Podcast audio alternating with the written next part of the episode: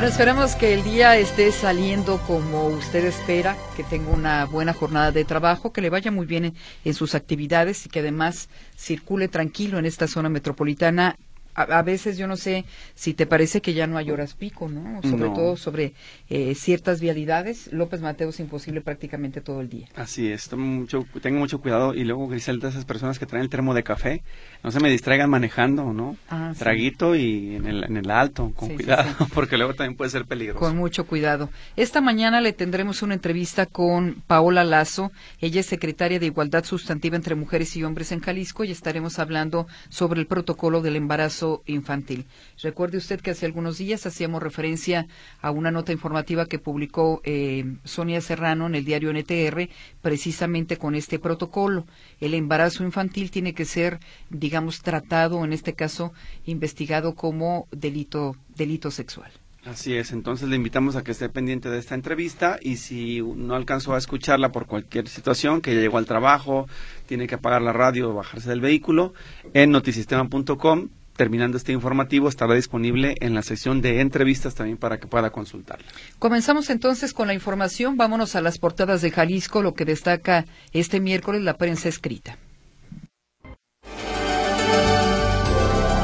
El INE en Jalisco atendió a cerca de 24 mil personas en el último día para tramitar la credencial de elector previo a las elecciones de junio. El bombeo de agua de la presa El Salto iniciará la primera semana de febrero, informan autoridades estatales. El gobernador Enrique Alfaro descarta tandeos para la temporada de estiaje de este año. Se presentaron afectaciones menores en escuelas de Jalisco por la temporada de frío, señala la Secretaría de Educación. Admite que el ausentismo fue mínimo.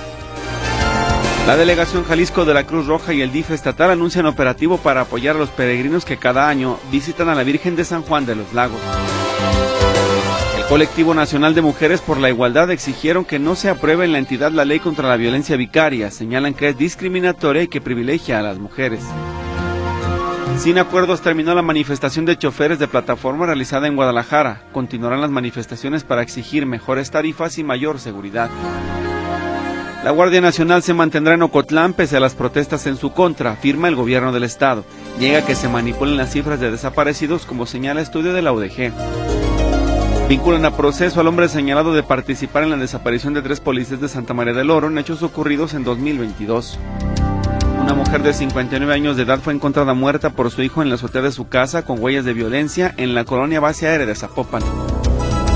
Un tráiler volcado a la altura del Tapatío genera caos vial esta mañana sobre la carretera Chapala. La unidad se subió a la cola de Caimán en la incorporación al fraccionamiento Revolución.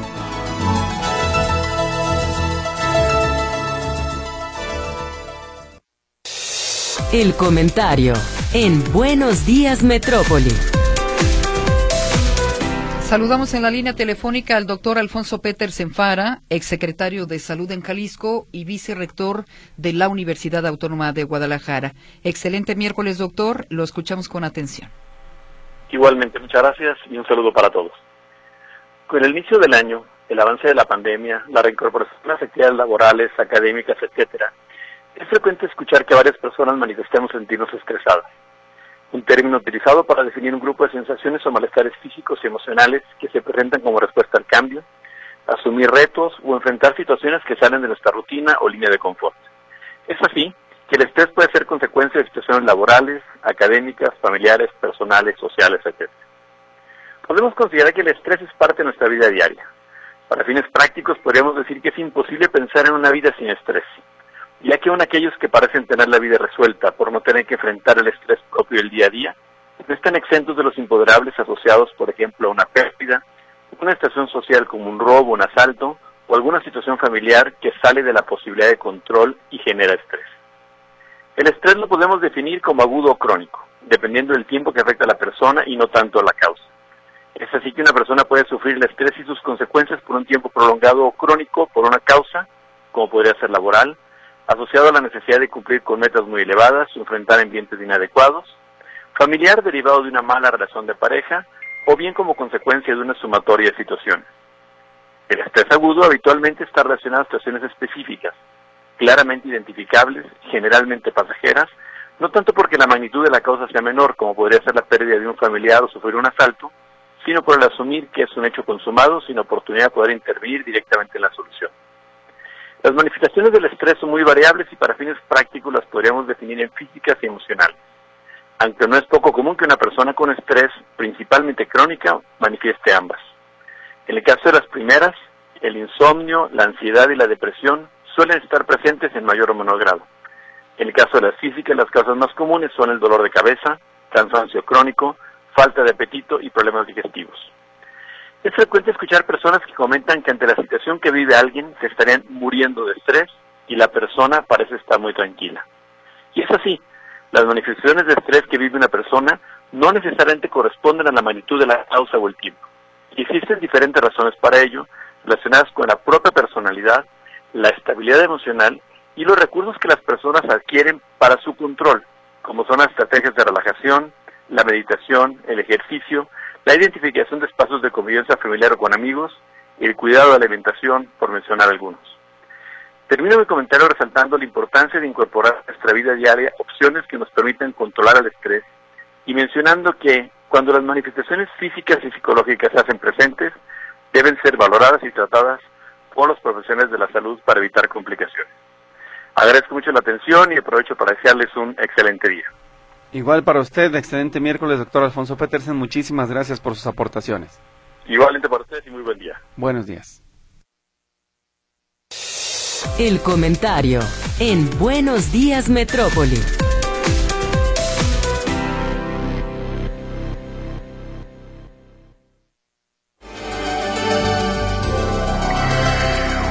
Hay mucha participación del auditorio, sobre todo hay taxistas que se comunican para dar su opinión del servicio. Los amarillos eh, también mencionan que desde hace muchos años la tarifa no ha, ha, cambiado, por lo menos en los últimos 10 años. Hay taxis descuidados, pero es la minoría, es lo que dice don Juan Manuel Enríquez. Enseguida le damos cuenta de la participación del público. Antes nos vamos con José Luis Escamilla a la línea telefónica. José Luis, escuchamos tu reporte en materia de seguridad. Adelante. Gracias, Gris Víctor, ¿cómo están? Buenos días, nuevamente los saludo con gusto. Bueno, informar primero de este homicidio ocurrido anoche en la colonia Buenos Aires del municipio de San Pedro Tlaquepaque, me refiero a lo que ocurrió en la colonia Cerro del Cuatro, particularmente en la calle Santiago Linier, donde se reportó que había hombres armados, encapuchados, que entraron a un domicilio para disparar de forma directa contra una persona. Esto ocurrió, como les digo, ahí en Santiago Linier, al cruce con la calle Rafael de Sobremontes, donde pues confirmaron los paramédicos que una persona de sexo masculino, un hombre, había sido localizado sin vida en el segundo piso de la vivienda. Prácticamente entraron, preguntaron por él, le disparan y le quitan la vida directamente a este sujeto allá en la colonia Cerro del Cuatro. También hay que recordar sobre este otro homicidio registrado el día de ayer en el municipio de, de, de Zapopan, en la colonia base aérea, en la calle Arandas, Resulta que un muchacho, eh, pues no se ve nada de su mamá, la había estado buscando, no tenía información sobre ella y cuando va a visitarla, localiza que estaba en la azotea de la casa de su mamá. Estaba la mujer cubierta con una cobija y a un costado de ella hay un par de estos eh, tabiques tipo eh, con los que se hacen los techos. Esta, estos eh, tabiques manchados de sangre aparentemente le habían golpeado de manera brutal en la cabeza hasta quitarle la vida a esta mujer de 59 años de edad. La policía de Zapopan dijo que minutos más tarde, ahí por la zona encontró una persona sospechosa y que tenía algunas eh, dosis de droga, de droga sintética cristal. Aparentemente había algunos indicios que permitían presumir que esta mujer había sido asesinada por este sujeto que quedó a disposición del Ministerio Público para que se eh, esclarezca pues si tuvo algún tipo de participación o no. Y antes de despedirme, bueno, comentarles compañeros, ya próximamente, hoy estamos a 24, comienza una de las partes más eh, importantes de esta peregrinación a San Juan de los Lagos con motivo de la Candelaria. Informarles que la Cruz Roja de Jalisco informa que pues ya está, está todo listo en su operativo eh, para atender a los peregrinos que acuden a la fiesta de la Candelaria ya en Lagos, en San Juan de los Lagos. Eh, van a ser en total tres ambulancias y 15 elementos solamente por parte de la Cruz Roja y para que nos demos una idea más o menos de la gran cantidad de personas que acuden, solamente durante los días 20 y 21 de enero se atendieron 226 servicios entre personas eh, insoladas, con deshidrataciones, excoriaciones y demás. Así que bueno, eh, van a estar ahí estos, estos paramédicos, estos rescatistas, cuidando a las personas que cuidan esta peregrinación de la Candelaria. Mi reporte, compañeros, buenos días. Bien, José Luis, muchas gracias por tu información y muy buenos días. Cambiemos de línea telefónica, ¿le parece? José Luis Jiménez Castro está listo también con otro reporte. Huicho, adelante. Hola, ¿qué tal? ¿Cómo está? Muy buenos días. Fíjate, lo que tenía que ocurrir, ocurrió ahorita.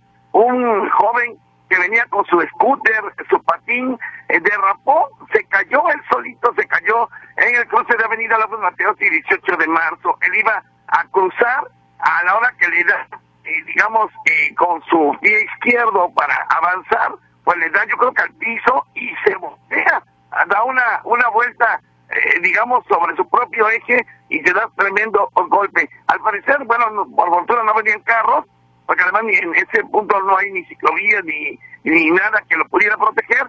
Se llevó un buen rozón en la, en la, en la pierna, le rompió su pantalón, pero por fortuna, reitero, no, no venían carros algunos, si no, lo hubieran atropellado ahí en pleno cruce 18 de marzo y Avenida López Mateos. Hablando de accidentes, bueno, si ya comentabas, Víctor, el vehículos que estaban impactados ahí en el túnel vehicular de López Mateos, ya lo retiraron en una maniobra muy espectacular de las películas de acción. En lugar de sacarlos hacia adelante, los sacaron hacia atrás, en reversa, y luego ya lo subieron por las boyas para retirarlos, digamos, a la altura de Eulogia Parra y no llevárselos hasta la Minerva, porque este choque de la Minerva era en dirección norte-sur en el túnel vehicular de López Mateos. Hablando de López Mateos, aquí Ramón Corona y López Mateos, ya son varios los automovilistas que nos reportan que las horitas que están no en el túnel, el túnel, bueno, sigue siendo un, verdadero caos, sino por la lateral de Ramón Corona y López Mateo, allá, allá en Tlajomulco, pues las tarifas la pasan hablando por teléfono en lugar de agilizar la vialidad. Por ahí incluso nos mandaron alguna fotografía de la chica que esta mañana, en lugar de agilizar la vialidad, está pues llamando por teléfono. Y bueno, eh, finalmente comentarles que en, en, el fraccionamiento Revolución, pues continúa el tiradero del trailer que se volcó esta mañana, traía contenedores, ya recogiéndolo, pero sí estaba generando, o sigue generando problemillas a la vialidad de ingreso a Guadalajara por carretera Chapala, a la altura de fraccionamiento Revolución. En el reporte que les tengo, seguimos pendientes, muchas gracias, muy buenos días. Bien, gracias José Luis Jiménez Castro, hasta luego. Bien. Se comunica a Juan Manuel Enríquez, dice que la tarifa de los taxis no ha cambiado desde hace más de 10 años. Hay taxis descuidados, sí, pero considera que son la minoría. Gerardo López también es taxista, menciona que la tarifa del taxímetro no se ha actualizado desde el 2011, por eso no se utilizan, por eso la negociación entre el usuario y el conductor. Menciona por otra parte que los Uber, muchos traen placas de otros estados y eso pues eh, no da seguridad a los usuarios. Hay que tomarlo también muy en cuenta. José Luis Ramírez, el narco mata todo, como en la baraja. Adiós México. Hemos perdido la tranquilidad y hemos perdido el territorio, lo que dice don José Luis Ramírez. Maribel eh, Muñoz, enseguida paso su reporte. María Torres dice que en ocasiones el Uber da mal servicio y cuando lo solicitas da una tarifa, cuando llegas al lugar ya es otro. Se van a vuelta de rueda o utilizan otras rutas para cobrar de más es lo que dice María Torres. Ah, ah, no creo que funcione así.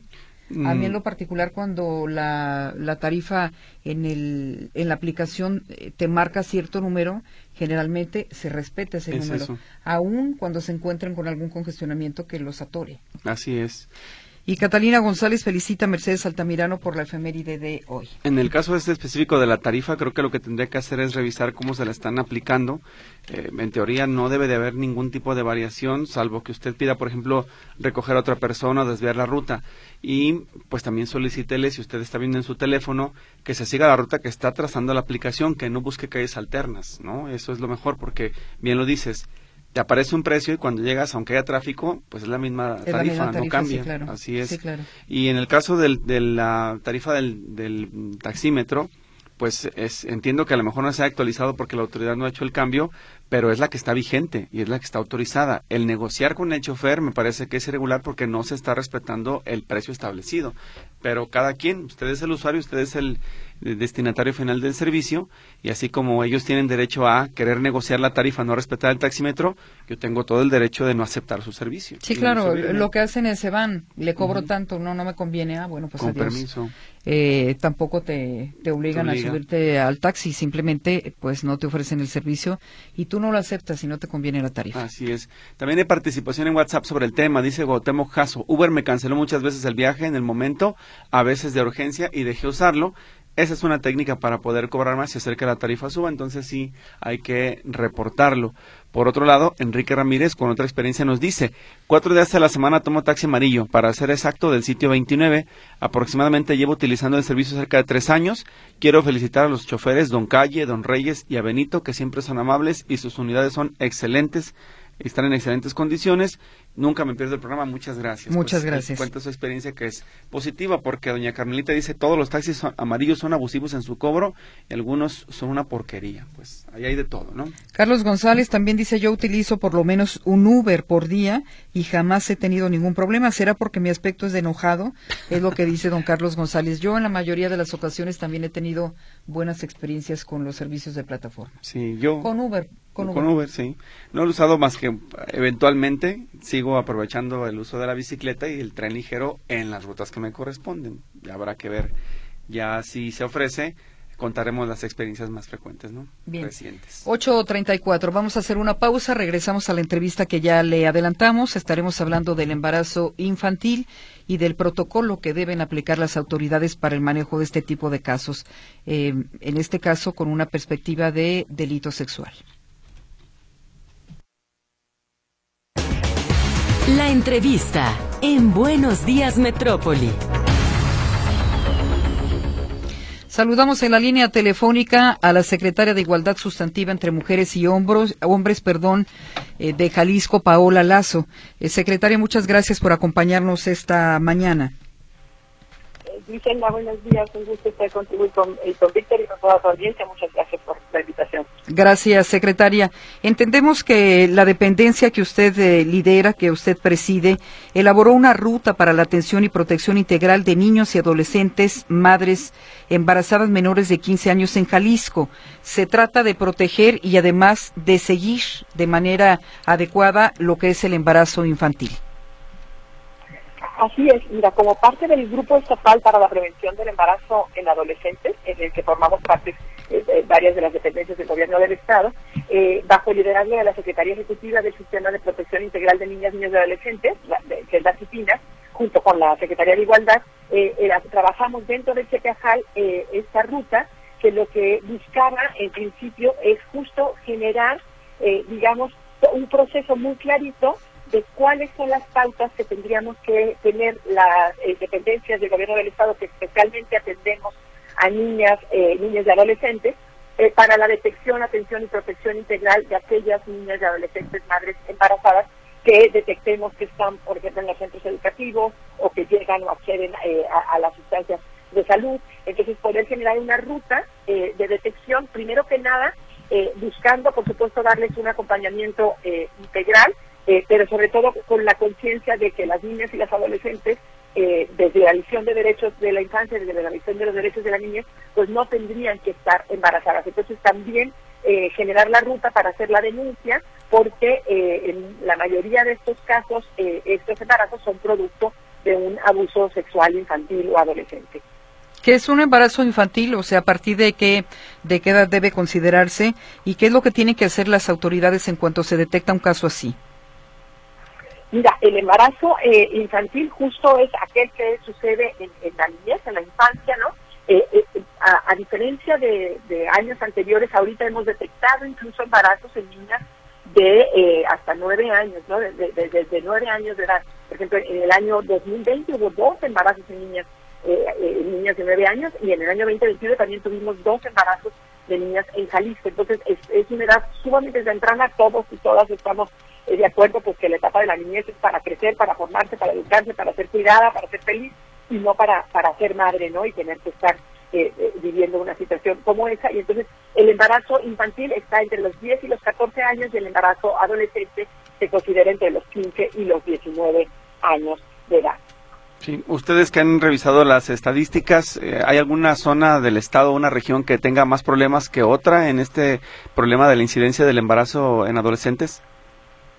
Mira, el embarazo adolescente eh, entre 15 y 19 años se da más en, eh, hay datos de, mayor índice de nacimientos en, en, chicas, en adolescentes de esa edad, en, los municipios del interior, ¿sí? Eh, este, es, es, uno de los que eh, cabeza, Zapotlán del Rey, Cuautla, Iztahuacán de los Membrillos, este, ¿no? son, son municipios más del interior y los nacimientos en niñas, eh, en niñas adolescentes de 10 a 14 años, eh, están más concentrados en el área metropolitana de Guadalajara. ¿sí? Eh, la mayoría de los casos en, en, en Zapopan, Tlajomulco de Zúñiga, Guadalajara, Tlaquepaque, Tonalá, El Salto, pero están más, más eh, concentrados, digamos, en los, en los eh, municipios del área metropolitana de Guadalajara. Pero, pero, ¿cuántos embarazos de menores de 15 años se registran en Jalisco en promedio cada año, secretaria? De menores, en el año 2023 tuvimos de entre 15 y 19 años, tuvimos 12.122 embarazos, y en nacimientos de entre 10 y 14 años, 327 embarazos. Eh, nosotros estamos eh, dentro, si nos comparamos con la media nacional, la media nacional este, tiene un 14.9% de embarazo infantil o adolescente y nosotros tenemos un 14.1%. estamos debajo de la media, pero estamos bastante, digamos, estamos cerca de, la media, ¿no? Entonces, nosotros desde la Secretaría de Igualdad y sobre todo desde un enfoque de, infancia y de derechos de la infancia y de las adolescencias, pues consideramos, por supuesto, que eh, las niñas y las adolescentes tendrían que estar viviendo la etapa de la, de la adolescencia y de la, niñez en, dedicadas al juego, al ocio, al, a la, al estudio y a su formación y no a la maternidad, ¿no? La maternidad está, debería estar concentrada para otra etapa de la vida de las eh, mujeres, de las jóvenes y de las mujeres. Uh -huh. Pero, eh, ¿en qué caso se consideraría que existe eh, un delito sexual?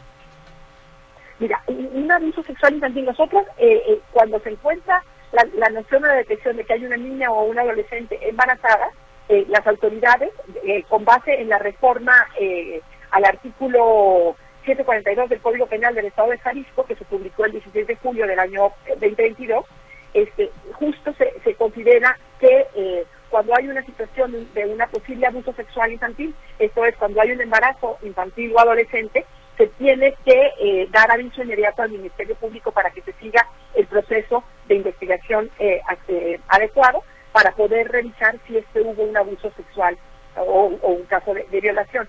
Y nosotras lo que hemos venido dando seguimiento, tanto junto con la disciplina también y junto con las otras autoridades que, que, que trabajamos esta, esta ruta, nos hemos dado cuenta que en la mayoría de los casos lo que sucede es que las niñas y las adolescentes son embarazadas por chicos y jóvenes eh, o adultos que no son de alguna manera sus pares, ¿no? son embarazadas por eh, personas que tienen una mayoría de edad, que están por, por, lo general arriba de los 17, 18 años, este, incluso mayores, y entonces ahí hay un desequilibrio de poder, y al haber ese desequilibrio de poder se encuentra esta situación de abuso, ¿sí? Porque hay chantaje, hay eh, engaño, eh, hay manipulación, hay amenaza, en muchos de los casos por supuesto se trata de violencia familiar, ¿no? Y de, y de, una situación de abuso eh, por parte de algún miembro de la familia. Y entonces eh, nosotros ahí eh, también ponemos en cuestionamiento, que es, es, me parece muy afortunado porque hemos podido dialogar con las autoridades también ministeriales, el Ministerio Público las autoridades de salud, que empiezan a cuestionar esta noción de consentimiento, uh -huh. porque en muchas ocasiones la, las adolescentes, por ejemplo, refieren haber consentido la relación sexual porque no están conscientes de que hay esta manipulación, chantaje o abuso de poder, ¿no?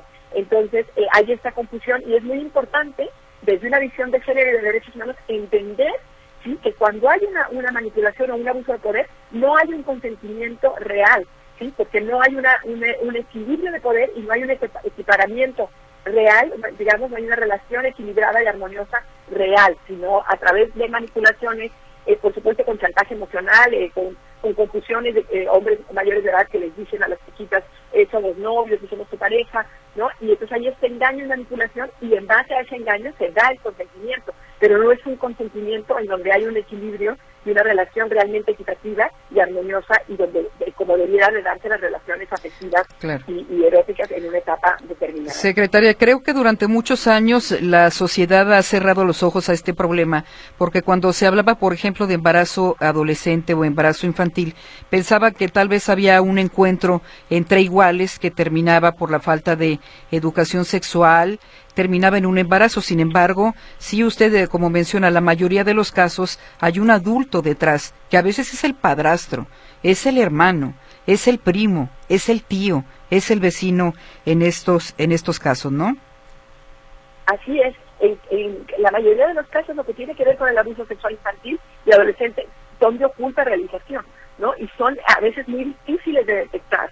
eh, eh, justo porque se dan estas relaciones en donde hay manipulación y donde hay eh, chantaje y en muchas ocasiones incluso por temor a la denuncia, ¿no? Y por eso es tan importante que justo las autoridades que trabajamos con niñas, con niños y adolescentes, estemos súper alertas y súper atentos a los rasgos este, y a los comportamientos y a las conductas que observamos en las niñas y en las adolescentes para ver si hay algo que nos está manifestando que pueden estar siendo víctimas de este abuso para luego, luego buscar eh, su canalización y su atención. Y por supuesto, en el caso de que ya hubiera un embarazo, poder también canalizar, no solo para realizar la denuncia, sino también eh, porque hay, hay momentos en donde se puede, eh, por supuesto, eh, intervenir de manera oportuna en casos, por ejemplo, de donde, donde el abuso fue reciente y se le puede, por supuesto, otorgar y ofrecer la anticoncepción de emergencia, o en su caso, en el caso en el que la niña o el adolescente así así lo, lo decía, puede acceder a la interrupción legal de su embarazo porque es producto de una violencia. Sí, justo en ese tema, preguntarle, secretaria, si cuando se determina, o el, el, protocolo establece que se les tiene que informar a estas menores de la posibilidad de interrumpir el embarazo, pero al final del proceso, ¿quién toma la decisión? ¿El, ¿Los adultos, los padres o, tiene peso lo que decida la jovencita? Tiene peso lo que decida la jovencita, Víctor. Eh, de, acuerdo, eh, digamos, a, los derechos este, humanos de, las niñas y las adolescentes, aquí es súper importante tomar en cuenta la opinión de la niña y del adolescente. En muchos de los casos, eh, este, los padres, las madres o los tutores y las los tutores eh, no están de acuerdo con la, eh, digamos, con la decisión de, de, la niña y ahí se tiene que generar una ruta, por supuesto.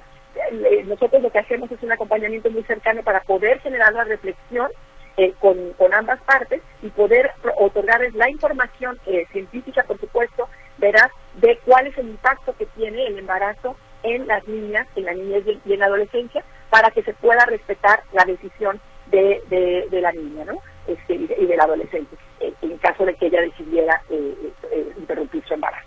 Y que se le pueda acompañar adecuadamente, porque además se tiene que hacer todo un acompañamiento psicológico, emocional, además de médico, por supuesto, y también poner en la mesa, sobre la mesa los riesgos para la salud eh, de los embarazos en la infancia y en la adolescencia, porque también están vinculados y relacionados con muertes maternas. Y ahí también tenemos una responsabilidad, por supuesto, de las autoridades. ¿Y ya hay casos que se hayan presentado en este sentido, que alguna niña, algún adolescente haya pedido la interrupción del embarazo?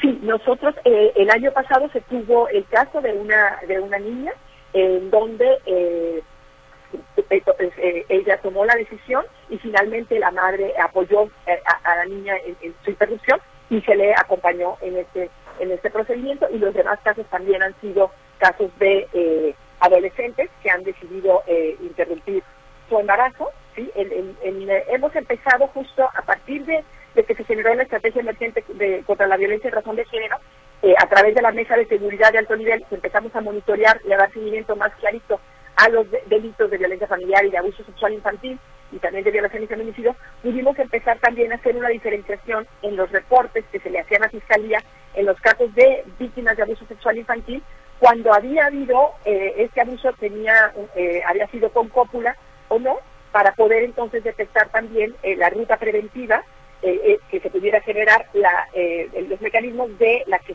la niña o la adolescente pudiera acceder a la anticoncepción de emergencia para evitar el embarazo y en caso de que hubiera embarazo pudiera acceder a la interrupción legal de su embarazo. Y eh, del registro que tenemos eh, a partir de abril del 2022, que se empezó a generar este monitoreo, a, eh, ahorita tengo los datos hasta marzo del 2023, hubo 43 interrupciones de embarazo en niñas y en adolescentes, este, víctimas de abuso sexual infantil o este, que, resultaron embarazadas. Sí. Secretaria, antes de esta fecha, antes de abril del 22, ¿se denunciaba el embarazo infantil como delito sexual o se tenía que seguir así?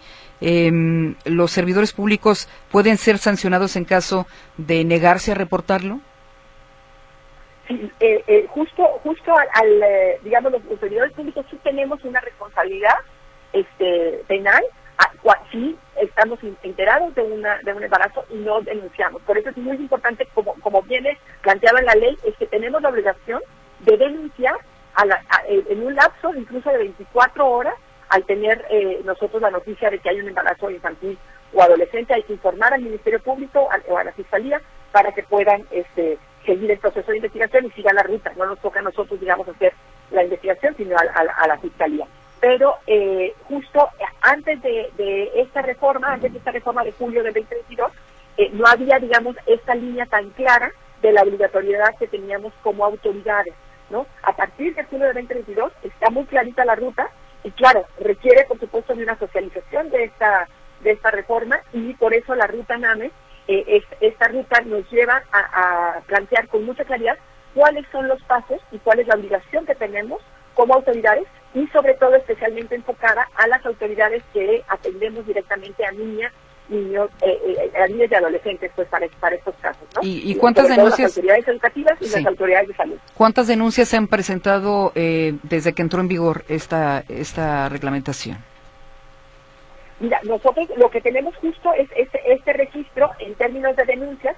Es, el, cuadro que yo tengo es en el área metropolitana de Guadalajara y como te comentaba, eh, teníamos, hay de denuncias de abuso sexual infantil de abril del 2022 a eh, marzo del 2023, que es el, dato que tengo aquí a la, a la mano, teníamos 2.851 denuncias de abuso sexual infantil. ¿sí? Eh, y en niñas y adolescentes es el 90%. Aquí el abuso sexual infantil también se denuncia por, eh, los casos de niños y de adolescentes varones, pero el, más o menos el 90% de los casos de estos abusos son en niñas y en, adolescentes, mujeres. Pero, denuncias, este, denuncias, perdón, secretaria, a raíz de un embarazo infantil. Denuncias, no, no necesariamente con embarazo, no, bueno denuncias porque hubo la situación del abuso eh, sexual infantil.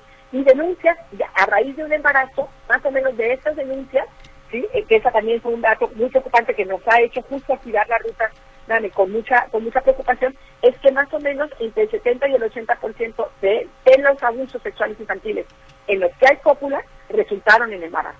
Y entonces ese es un caso súper preocupante porque son muchísimas niñas y adolescentes que están resultando embarazadas por una situación de abuso sexual infantil. pero, no tenemos el dato de las denuncias por embarazo infantil. Sí, el, dato de las denuncias por embarazo infantil, aquí le voy, a, decir que es eh, eh, de hasta marzo del 2023 teníamos eh, 1.136. 1.136. Y de los 43 embarazos que dice fueron interrumpidos el año pasado, eh, ¿qué, ¿cuál es el promedio de edad de estas niñas? fueron interrumpidos en, entre ah. abril del 2022 y marzo del 2023. ¿Y el promedio de edad, secretaria, de esas niñas? Promedio de edad, fíjate que ese dato, no tengo el dato, tengo el dato que son entre niñas y adolescentes, pero no tengo el dato del promedio de edad, este, que los voy a quedar a deber para podérselos eh, proporcionar. Lo que sí tenemos es que, a ver, si, si estamos hablando de 1136, pues lo que sí tenemos es eh, el dato, la verdad es que no te voy a poder sacar ese cálculo. No hay problema, no entendimos, entendemos perfectamente que es una baile de cifras, pero pues sí la situación es preocupante, 1136 es un número suficiente para poder actuar de inmediato. Porque no debería de haber no debería de haber ninguna. Incluso si, estamos conscientes de que como parte justo de los objetivos de, de la ENAPEA, que es justo eh, eh ¿no? El, grupo que se busca a nivel nacional la prevención del embarazo adolescente y por supuesto del embarazo infantil, nosotros tenemos como país el compromiso de llegar en el 2030 a cero embarazos adolescentes e infantiles, ¿no? Y entonces ahí vemos que todavía estamos, si tenemos un, porcentaje todavía de embarazo adolescente e infantil del 14.1%, pues todavía tenemos un gran reto eh, y tenemos que reforzar, por supuesto, todas las acciones que tienen que ver, sobre todo en materia de educación integral en sexualidad, para poder generar procesos de prevención de embarazo infantil y adolescente y también de prevención de las violencias y de prevención de la abuso sexual infantil para que estos embarazos no estén sucediendo. Para darle un poco más, sí, perdón, para darle un poco más de claridad a la ruta, si se detecta un caso de un embarazo, el primer paso sería ir al sector salud y luego a la policía, o primero a la policía y luego al sector salud. ¿Cómo sería para entenderlo? Sí, recapitulamos un poco la ruta y los principales puntos, secretaria.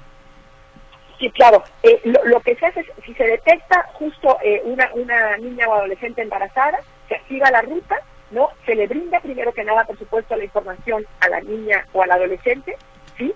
y eh, se le explica, por supuesto, eh, que, que, se, le va a, reportar su caso, que se va a generar su, su la, denuncia y, y se, eh, digamos, y se genera la denuncia a, ante la Fiscalía y ante el sector salud. O sea, se genera de manera lo más simultánea que se pueda la denuncia a ambos a ambas instancias para poder tener, digamos, la atención tanto médica como el seguimiento a su carpeta de, investigación. En muchos de los casos, el que se le refiera primero al sector salud eh, genera este proceso de acompañamiento psicológico y emocional que también es muy importante tener para cuidar y proteger los derechos de la infancia y ya de manera inmediata también la, la propia el propio sector salud genera la denuncia ante la fiscalía. Eh, ¿Cómo está Jalisco en relación a los embarazos infantiles con el resto de las entidades eh, del país? Y si a estas alturas ya todos los funcionarios del gobierno del Estado saben de estos protocolos. Sí, a estas alturas lo que hemos hecho justo es, a raíz de, la publicación que, se acaba de hacer, pero las autoridades que trabajan directo con las infancias, digamos, que tienen eh, trabajo con infancias y con adolescencias, formamos parte del grupo del CTAJ y entonces estuvimos trabajando de manera conjunta en la elaboración de esta ruta eh, eh, liderada por Cipina este, y, de la mano con la Secretaría de Igualdad. Entonces, todas las autoridades, la Secretaría de Salud, la Secretaría de Educación, la PEPENA, el BI, todas las que tenemos como ese papel eh, en esta ruta, todas estamos informadas, por supuesto Fiscalía también. Y lo que estamos ahorita haciendo es justo el del doble para las demás dependencias y también en los municipios, porque las autoridades municipales juegan un papel muy, muy importante en eh, poder activar esta ruta, eh, sabiendo además que en los municipios del interior también tenemos esta problemática de los embarazos infantiles y adolescentes. Bien, pues entonces eh, se va por la erradicación del embarazo infantil, así debe ser, ninguna niña debería estar embarazada y qué bueno que existan estos protocolos, ahora hay que estar al pendiente de su aplicación. Secretaria, muchas gracias por haber atendido la mañana, esta mañana la llamada de Radio Metrópoli. No, a la orden, Vicente, muchas saludos a ti, a tu audiencia y a Víctor. Que estén muy bien y que tengan una linda mañana. Igual para usted. Es Paola Lazo, secretaria de Igualdad Sustantiva entre Mujeres y Hombres, eh, dando a conocer estos puntos sobre el protocolo del embarazo infantil. La entrevista en Buenos Días Metrópoli. Bien, nos vamos eh, con la participación del auditorio, con las eh, llamadas y mensajes que han llegado en los eh, últimos minutos a WhatsApp y a través de las líneas telefónicas. Sí, Jesús Mercado desde California nos dice acá, un congresista que viene siendo como un diputado en México está poniendo una propuesta de que un violador mayor de 18 años que afecte a una menor de 12 pueda ser consignado a la pena de muerte. Esto es novedoso, dice la propuesta, y de pasar sería un caos en muchos estados y por supuesto si lo hacen en todo el país. Eso es lo que nos eh, refiere en la experiencia de lo que se está viviendo en este momento en los Estados Unidos. Por otro lado, nos dice uno de los mensajes, mensajes em, me sorprende que ni en temporada electoral cuiden los gobiernos que están en buenas condiciones las paradas de camión. Esta está en Enrique de León, casi Juan Manuel, y nos refiere pues que fue estrellado todo el cristal que protege la valla de publicidad y está destrozada prácticamente la, la parada del eh, camión. En otro mensaje eh, dice eh, sobre la ley vicaria, la persona que habló tiene la razón. En lo personal conozco varias mujeres que se valen de que tienen los hijos para que la familia paterna no tenga convivencia con ellos. Igualmente hay ocasiones en que no les va tan bien a los papás por falta de trabajo y de ahí también se valen para que no convivan con el padre. Hay mujeres manipuladoras e injustas, la verdad abundan, es, me es más, me atrevería a pensar, dice ella, que hay mucho más de lo que la gente se imagina, es lo que escribe Cecilia Luna en su comentario. Y Javier Vidrio pregunta cuándo estarán las tarifas dinámicas en Uber ¿Qué servicio de taxi toman ustedes? Yo no soy usuario frecuente, no le podría dar esa, esa respuesta. Yo utilizo bicicleta y transporte público. Bien hecho. Bien hecho, te ahorras, te ahorras mucho. Mucho dinero y mucho tiempo también. Bueno, 8.59, llegamos al final del programa. Muchas gracias por habernos acompañado. A todos los madrugadores desde las 6 de la mañana, que tengan un excelente día. Mi querido Víctor. Gracias. Pásala bien. Nos vamos, Griselda. Hasta luego. Buenos días.